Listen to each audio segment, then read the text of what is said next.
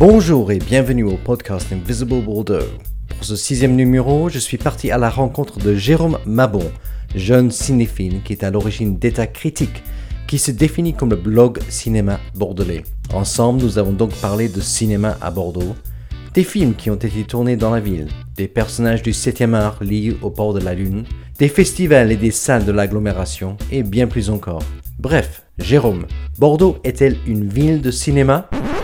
Alors, euh, une ville de cinéma, vaste question pour commencer, je dirais beaucoup plus qu'on ne croit. Parce qu'au départ, euh, quand j'ai voulu euh, parler de ça sur mon blog, je me, suis dit je vais parler de, de deux trois films et ça va être fini quoi.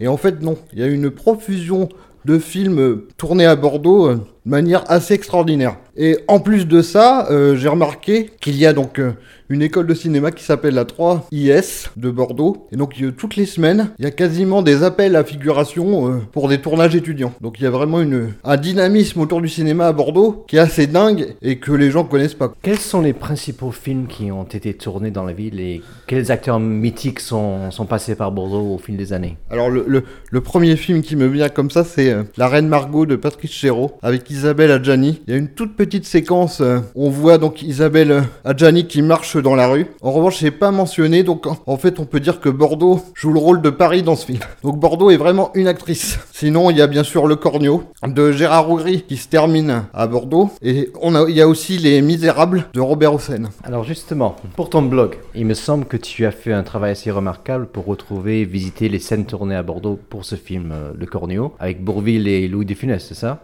Oui, c'est ça. Et qu'est-ce que tu peux dire sur ce bref passage à Bordeaux de, de ces personnages Alors déjà, il est très furtif. Je suis même pas sûr que Bourville et De Funès eux-mêmes aient mis les pieds à Bordeaux pour tourner les séquences. Parce qu'en fait, on- les séquences qu'on voit, c'est juste euh, des voitures qui traversent Bordeaux. Donc c'est des plans larges et on voit les acteurs de très très loin. Donc il est très probable que ce soit des doublures en fait. Mais ce qui m'a marqué vraiment dans ce film, c'est de voir euh, l'évolution de la ville en 50 ans. C'est-à-dire qu'on voit que Bordeaux avant était une ville très noire, très sombre. Et maintenant, c'est une ville euh, très lumineuse et très accueillante par rapport aux années 60. Alors, historiquement, il y a même eu un grand studio, le studio de la Côte d'Argent, installé à Bordeaux. Qu'est-ce que tu, tu peux me dire sur cet établissement-là? Alors, avant de parler de cet établissement, faut surtout parler de la personne qui a créé ce studio. C'est l'autre figure euh, bordelaise du cinéma, avec Max Linder. Je crois d'ailleurs que tu as fait un très bon article sur lui pour ton blog. Donc, en fait, cette personne s'appelle Émile Cousinet, qui a commencé euh, comme projectionniste ambulant et qui a petit à petit euh, choisi d'acheter plusieurs salles de cinéma pour distribuer après ses propres films. Et il a créé donc ses studios à lui, ses studios euh, de la Côte d'Argent. Et euh, on le surnommait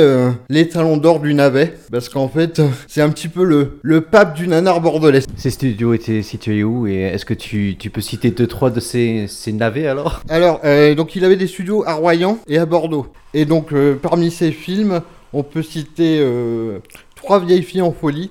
On a aussi euh, Mon curé champion de régiment ou Le congrès des belles-mères. Donc, c'est des titres assez évocateurs qui laissent euh, une bonne idée de l'ambiance des films en question. Pour ajouter une chose sur euh, Émile Cousinet, euh, il faut savoir qu'il a lancé euh, de nombreux acteurs connus qui ont fait carrière euh, après, en gros grâce à lui, parce que c'est lui qui leur a mis le pied à l'étrier. Donc on peut citer par exemple Robert Lamoureux, Jean Carmet, ou encore Daniel Serrano, qui est- s'est fait connaître après sur les planches en jouant Cyrano de Bergerac. Et il a aussi, il avait aussi comme assistant un certain euh, Sergio Roberti, qu'il a d'ailleurs essayé de dissuader de faire du cinéma, et heureusement il ne l'a pas écouté, et il s'est fait connaître euh, bien plus tard euh, sous le nom de Sergio Leone.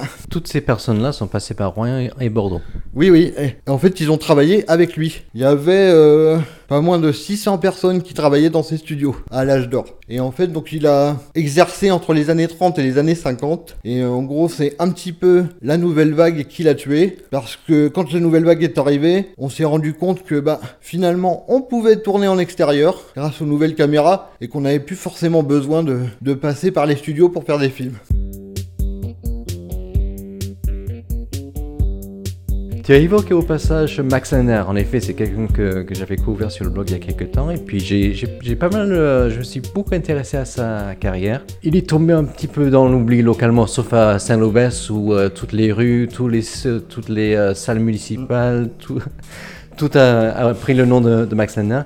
Est-ce que tu trouves également qu'il est tombé un peu dans l'oubli? Mérite-t-il mieux vu son influence sur le cinéma hollywoodien quelque part?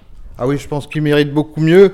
Le problème en fait qu'il a eu, c'est qu'il a été le grand inspirateur de Charlie Chaplin, évidemment, et qu'en fait euh, Charlie Chaplin a profité de la puissance des studios euh, américains de l'après-guerre et euh, il a totalement éclipsé Ma- Max Lin- Linder, il a pris sa place dans le, dans le cœur du public.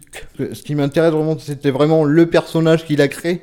Donc ce, ce dandy, Max, justement euh, très bien, très bien habillé, très propre sur lui et, et homme à femme. Une chose qu'on ne sait pas à propos de Max Linder, c'est que si on le connaît plutôt bien aujourd'hui, même si on le connaît pas euh, autant qu'on devrait, euh, c'est grâce au travail de sa fille. Donc euh, Maud Linder, qui était elle-même réalisatrice, qui nous a euh, malheureusement quitté en, en octobre 2017, qui a fait un gros travail euh, de rassemblement et de collecte des films de son père, pour en faire notamment euh, des coffrets DVD euh, qu'on peut acheter, donc je- que je vous conseille d'acheter en masse, justement pour euh, pouvoir découvrir dans de très bonnes conditions les films de, de ce grand génie du cinéma. Et D'ailleurs, pour la petite histoire, j'ai assisté à une projection à Saint-Loubès, justement, où Maud Lander était présente pour, pour parler de l'œuvre de, de son père. C'était un, un moment assez émouvant. Ça doit remonter il y a oh, bien 6-7 ans maintenant. Ah oui, oui, franchement, c'est c'est une, une femme admirable et c'est vraiment formidable qu'elle qu'elle ait, qu'elle- qu'elle ait fait ce travail. Parce que sans elle, je pense que son père serait encore plus oublié qu'il ne l'est actuellement. Donc, allez découvrir l'œuvre de Max Lander. Alors, Peut-être d'abord sur YouTube, parce qu'il y a pas mal de choses qui Oui. sont disponibles, et puis ensuite sur, sur DVD. Et ensuite sur support DVD, parce que rien ne vaut bah, les, les- les supports officiels euh, de qualité. hein.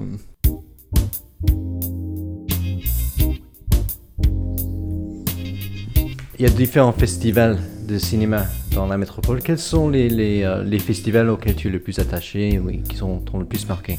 Alors moi, le premier qui me vient à l'esprit, euh, il y a le, FIFIB, donc le Festival international du film indépendant de Bordeaux, donc euh, qui existe depuis 7-8 ans, si je me trompe pas, et donc qui permet, donc qui met à l'honneur le cinéma indépendant de tous les pays. Et c'est assez extraordinaire, parce que justement ça permet de voir des choses très différentes et moins formatées que ce qu'on peut voir euh, bah, dans les complexes de cinéma plus classiques. Et ça se passe sur plusieurs lieux dans la ville?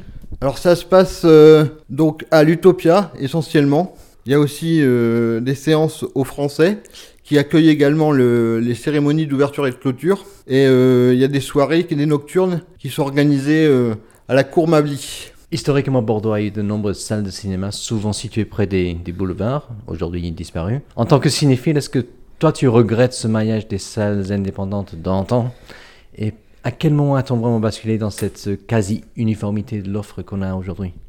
Alors euh, c'est difficile de regretter euh, une époque qu'on n'a pas connue, mais je pense que oui. Euh, cette disparition a entraîné une perte au niveau des propositions de films euh, différents, si on veut. Je pense que cette chute-là date euh, du début des années 90, avec l'apparition des, des premiers gros multiplex qu'on connaît aujourd'hui. Il y a eu aussi euh, l'arrivée du cinémascope dans les années 60, qui a imposé donc euh, des coûts supplémentaires à beaucoup de salles, que beaucoup de salles n'ont pas pu assurer. Cinémascope, mais encore? C'est-à-dire le grand écran. Aujourd'hui, quelles sont, toi, tes salles de, cinéma préférées à Bordeaux et, pourquoi? Alors j'aime beaucoup l'UGC de Bordeaux, parce que pour la VO, c'est vraiment euh, le plaisir que j'ai. Depuis que j'ai goûté à la VO, j'ai beaucoup de mal à repasser à la VF. Et de temps en temps, j'aime bien aller à l'Utopia, parce qu'ils proposent euh, vraiment des choses qu'on voit pas ailleurs.